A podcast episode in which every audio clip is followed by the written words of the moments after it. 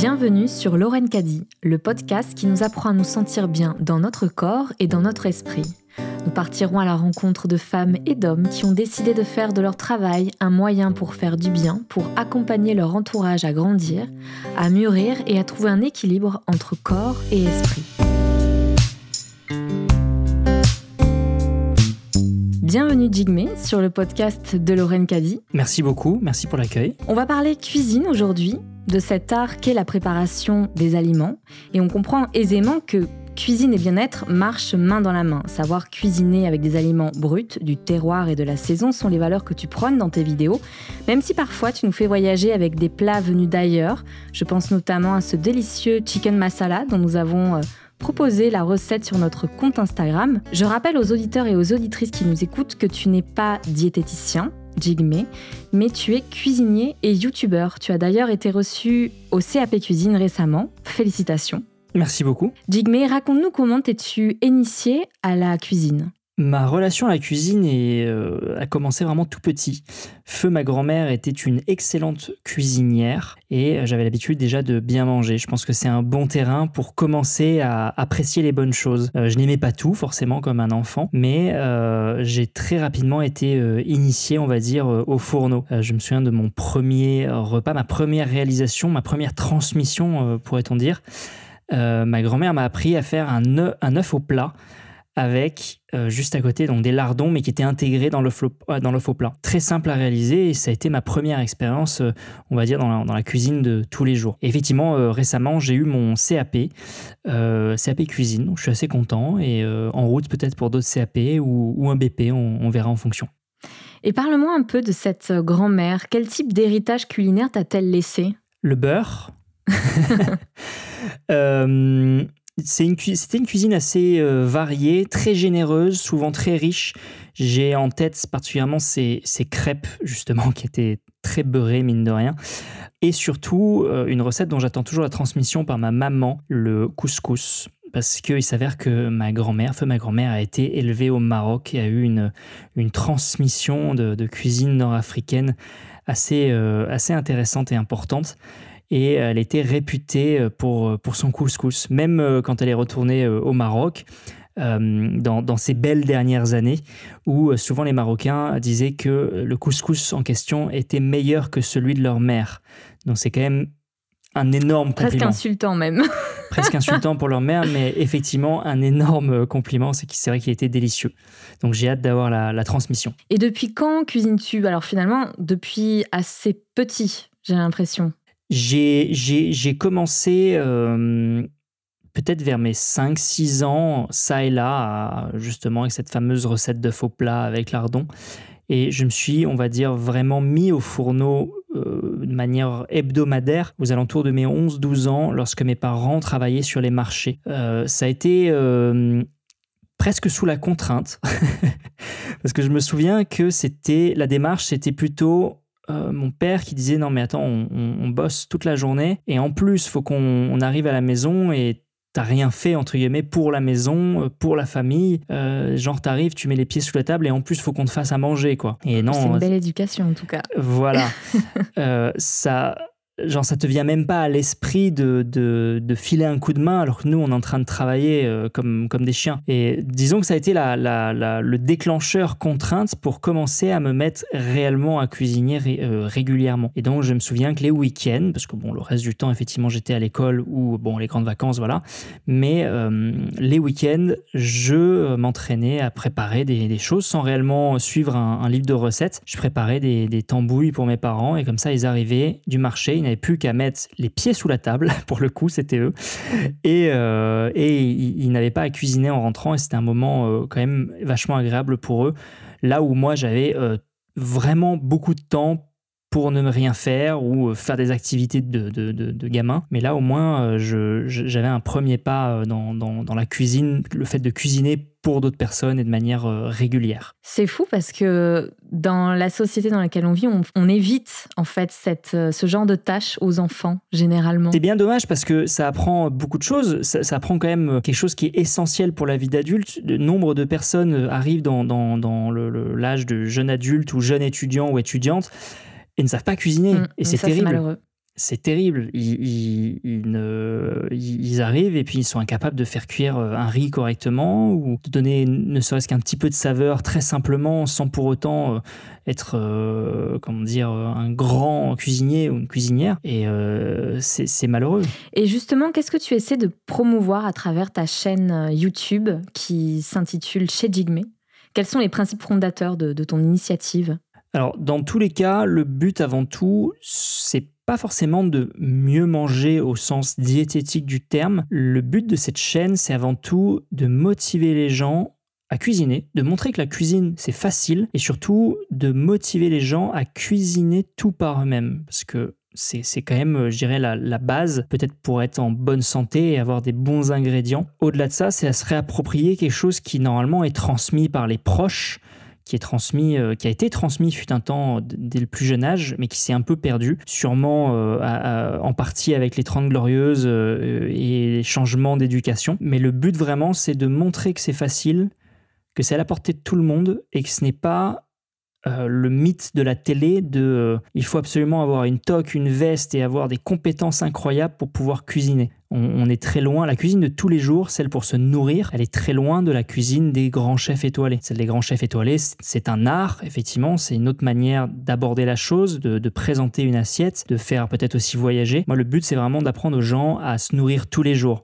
Le but ultime, en fait, c'est que les gens n'aient plus besoin de regarder mes vidéos pour se nourrir. Et se nourrir tous les jours, mais avec des produits, comme tu disais, non transformés c'est-à-dire euh, bruts. J'ai l'impression que tu essaies à tout prix euh, bon, déjà, tu l'as dit haut et fort, pas de micro-ondes dans ta cuisine. Est-ce que tu peux nous expliquer pourquoi? Alors, le micro-ondes, je reviens un tout petit peu dessus parce que euh, pour moi, le principe d'un micro-ondes, c'est pas forcément de cuire, à part certaines préparations très, très, très précises. Euh, là, on revient sur de la cuisine gastro et certaines réactions où, effectivement le micro-ondes peut être intéressant. Pour moi, le micro-ondes, c'est juste réchauffer des plats, décongeler des, des, aliments. Et pour le reste, pour les aliments transformés, effectivement, plus on avance dans le temps, effectivement, plus on se rend compte que euh, le mieux pour être en bonne santé, c'est de manger de bons aliments le moins transformés possible.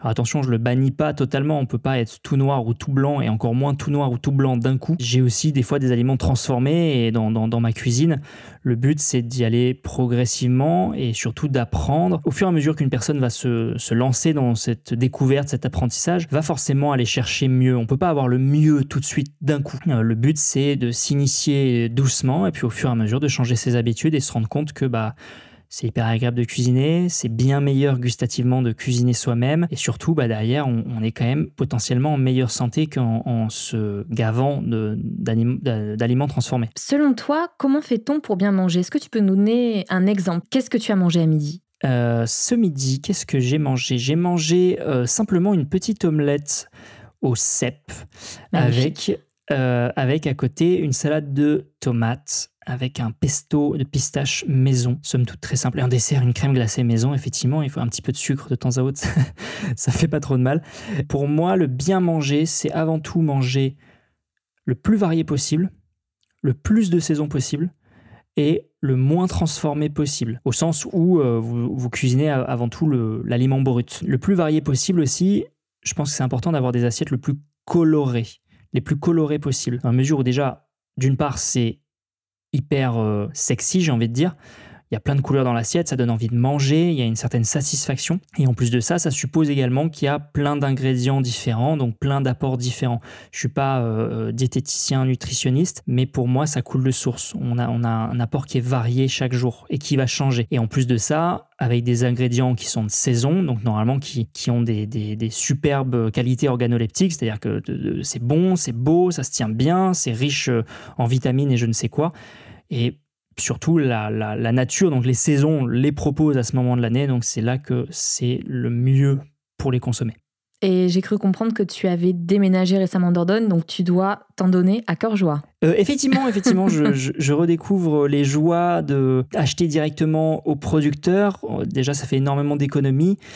Gustativement parlant, c'est carrément meilleur, pour moins cher en plus que demande le peuple. Et euh, c'est toujours étonnant de, voir beaucoup de personnes ne se fournir qu'au supermarché. Alors attention, je critique pas parce que je ne connais pas forcément tous les, rythmes de vie, le, boulot, etc., etc., ou même l'éducation au niveau bouffe.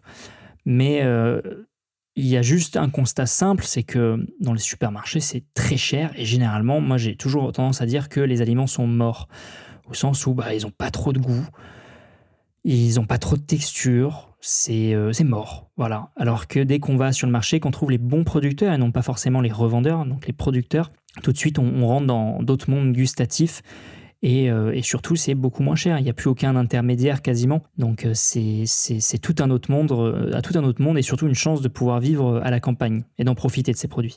Tu as utilisé un mot savant, organoleptique, donc qui signifie qui affecte l'ensemble des sens. Donc, tu dois pour cela utiliser des ingrédients à la fois colorés, gustativement parlant, incroyables, etc. Donc j'imagine que tu prépares et tu choisis tes recettes que tu vas présenter à ta communauté en lisant beaucoup ou en te formant Comment tu comment fais-tu? Effectivement, euh, je, lis pas mal. Il y a surtout des, bouquins que je suis en train de dévorer qui s'appellent euh, euh, The Modernist Cuisine. Donc c'est tout en anglais, c'est très axé cuisine gastro. disons que c'est le step supérieur en termes d'astuces, de techniques pour aller un peu plus loin en cuisine. Il y a beaucoup d'astuces utilisées par, par des grands chefs et je trouve ça vachement intéressant pour, pour amener un peu plus de, diversité, un peu plus de variété dans, les manières de faire et euh, dans les résultats, surtout d'avoir quelque chose d'un peu plus euh, un peu plus léché et euh, qui en jette. Et je trouve ça vachement cool. Donc c'est pas le but de la cuisine de tous les jours. À nouveau, le but c'est se nourrir au quotidien, c'est se cuisiner des choses simples qui soient bonnes qui puissent se réaliser rapidement. Et là, avec tous ces bouquins-là, j'apprends, comment dire, à juste à cuisiner pour des occasions, pour en mettre un peu plus plein la vue. Je me posais la question, concernant la place euh, qu'occupe la cuisine dans ta vie. À quel point la cuisine te rend heureux, te, permet euh, d'accéder à un certain bien-être? Euh, C'est une très bonne question. Le bien-être, je pense que là, à travers cet élément qui est la cuisine, c'est de savoir qu'on mange des bons produits, de savoir également que où ça a été cuisiné, qui l'a cuisiné, comment ça a été cuisiné, de savoir que potentiellement c'est quand même bon pour la santé, du moins peut-être moins pire pour la santé que des aliments euh, transformés. Et il y a la satisfaction et le bien-être aussi quand on a des invités de leur faire passer un très bon moment. Il y a aussi ça, la, cuisine, c'est avant tout le partage. On partage un bon moment autour d'une bonne tablée à déguster des, des, des mets. Euh, euh, bah, agréable et euh, une partie du bien-être passe par là. Je crois aussi que la cuisine, quelque part, fait partie de ce qu'on pourrait appeler la santé préventive, c'est-à-dire que quand on mange, au même titre que quand on fait du sport ou quand on évite de boire euh, une boisson énergisante euh, dont je ne citerai pas le nom, eh bien, on, sent si ça nous fait du bien ou du mal sur le long terme. Le bien manger, ça devrait être la base de, tout. On devrait même, euh, à mes yeux, l'enseigner à l'école parce que c'est quand même hyper important pour la vie active. Théoriquement, l'école est censée préparer en partie à la vie active, ne serait-ce que par les interactions entre les, camarades de classe et également les, comment qualités à avoir lorsqu'on est adulte pour euh, s'intégrer dans la société. Mais la cuisine, étonnamment, n'y est pas euh, enseignée. Je trouve ça dommage parce que je, reviens à ce que j'ai dit tout à l'heure. Il y a énormément d'étudiants, d'étudiantes qui, arrivent justement en université ou je ne sais où, enfin du moins dans le début de l'âge adulte, et qui ne savent pas cuisiner. Et c'est terrible parce que c'est pour moi, c'est la base de la, de la bonne santé. C'est manger correctement pour pas forcément avoir de carences, mais aussi être en bonne forme. Euh, se sentir bien de manière générale. Et, euh, malheureusement, non, non, non, c'est la, culture de, la malbouffe, de, du sucre. Après, j'en mange, hein, je crache pas dessus, ça m'arrive de, manger des, chocolats bien sucrés, il y a une partie aussi de plaisir là-dedans. Mais quand ça devient quelque chose d'habituel, quotidien, de répétitif sur la longueur, il me semble que c'est pas forcément bon euh, pour le corps. La cuisine et le bien manger, à mes yeux, devraient vraiment être enseignés dès le plus jeune âge. Certaines personnes diront que c'est pas forcément adapté parce que euh, c'est très subjectif et c'est censé être euh, comment dire enseigné par la famille. Mais j'ai envie de pousser un peu plus loin en disant que ça peut être tourné autrement. Normalement, l'école c'est pour apprendre aussi à, les qualités, on va dire, d'adulte pour euh, bah, les mathématiques, le français, mais aussi ça devrait être euh, important pour les relations interpersonnelles, comment euh, relationner avec les, camarades.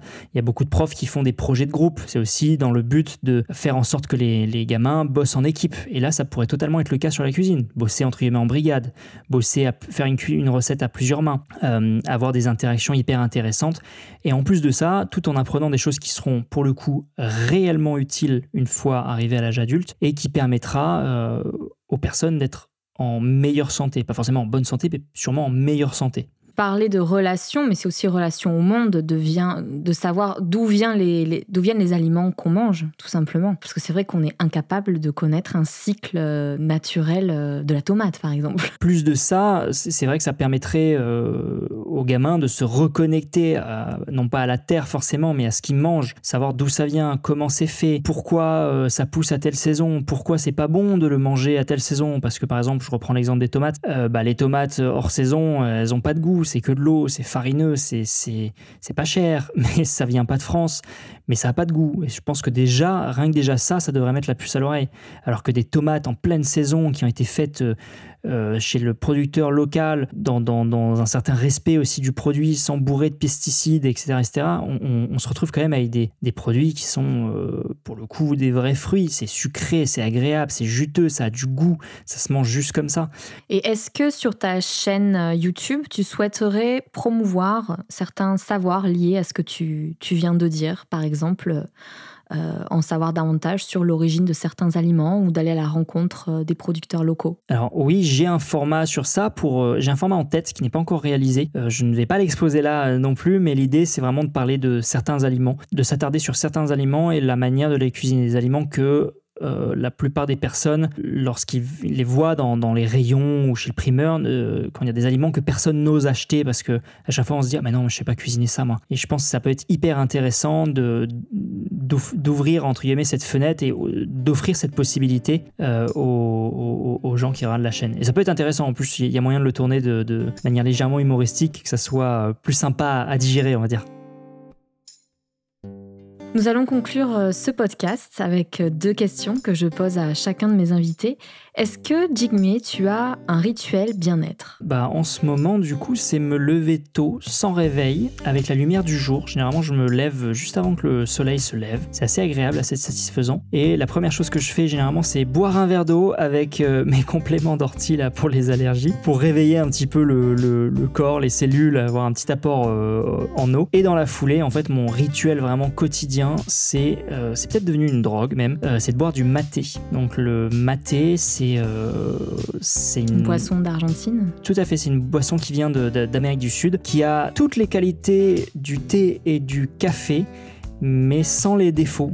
C'est-à-dire que le café, moi je sais que si j'en bois plusieurs, plusieurs tasses ou plusieurs verres, je commence à avoir la tremblote, à être légèrement nerveux. Et là, pour le coup, le maté n'a pas du tout cet effet. Il a quand même un effet ultra stimulant, mais sans pour autant avoir le côté euh, tremblote ou nervosité et euh, il amène une sorte de hum, concentration également. Je sais que lorsque j'étais euh, sur la fin de mes études et même un peu après, quand j'avais du boulot à abattre et que je devais travailler la nuit, je sais que le, le maté était un superbe compagnon sans pour autant me, fatiguer derrière ou m'énerver je sais que ça a apporté une certaine, alors le, terme est peut-être un peu démesuré, mais une certaine clarté. Mais en tout cas, on se sent éveillé et concentré. Est-ce qu'il y a une citation, la vie d'un auteur ou encore euh, une chanson particulière, quelque chose qui t'apaise et qui t'apporte bien-être et sérénité, qui t'inspire? Euh, c'est marrant parce que chaque fois qu'on me demande une citation comme ça, je reviens tout le temps à la même. Euh, elle est débile, mais en même temps, je la trouve intéressante quand on, on y médite. tout a une fin, sauf le saucisson qui en a deux. Et je trouve ça intéressant parce que sous couvert d'un humour un petit, peu, un petit peu naze, on parle quand même d'un sujet qui est hyper intéressant, c'est l'impermanence. Si, euh, si, on peut avoir une seule certitude ici même dans, notre existence sur Terre, c'est que bah, c'est moins drôle, hein, on va moins parler d'Ayurveda ou quoi, mais la seule certitude qu'on peut avoir, c'est qu'on va mourir. Effectivement, tout a une fin. Et cette deuxième partie de citation, sauf le saucisson qui en a deux, ça permet de, je pense, de dédramatiser la chose. C'est-à-dire, bah voilà, tout a une fin, certes, faut l'accepter, mais en même temps, profitons, au sens euh, ne nous accrochons pas à ça. Tout a une fin, sauf le saucisson qui en a deux. Tout change, rien ne dure. Cette dernière idée sur laquelle Jigme nous invite à méditer, qui est l'impermanence, peut sembler abrupte de prime abord, mais quand on y réfléchit, c'est grâce à ce caractère cyclique de la vie et de la nature que nous goûtons à diverses émotions selon les âges, comme on goûte à divers aliments que la nature nous offre. De la tomate juteuse de l'été en passant par le melon rafraîchissant, puis viennent les potirons, les citrouilles, les oranges, bref, des saveurs, des couleurs, des propriétés nutritives différentes et magnifiques et savoir les cuisiner, les déguster, quel trésor pour en tirer le meilleur et donner toute la force dont notre corps a besoin pour nous porter. Je vous invite à découvrir le travail de Jigme pour trouver des inspirations culinaires et bien plus sur sa chaîne YouTube intitulée Chez Jigme. Vous pouvez retrouver tous nos podcasts sur YouTube, Apple Podcasts, Deezer, Spotify, Google Podcasts, Podcast X. Et retrouver toute l'actu de Lauren Caddy sur notre compte Instagram et découvrir notre gamme de cosmétiques naturels et ayurvédiques. Je vous souhaite un bel été et vous donne rendez-vous en septembre.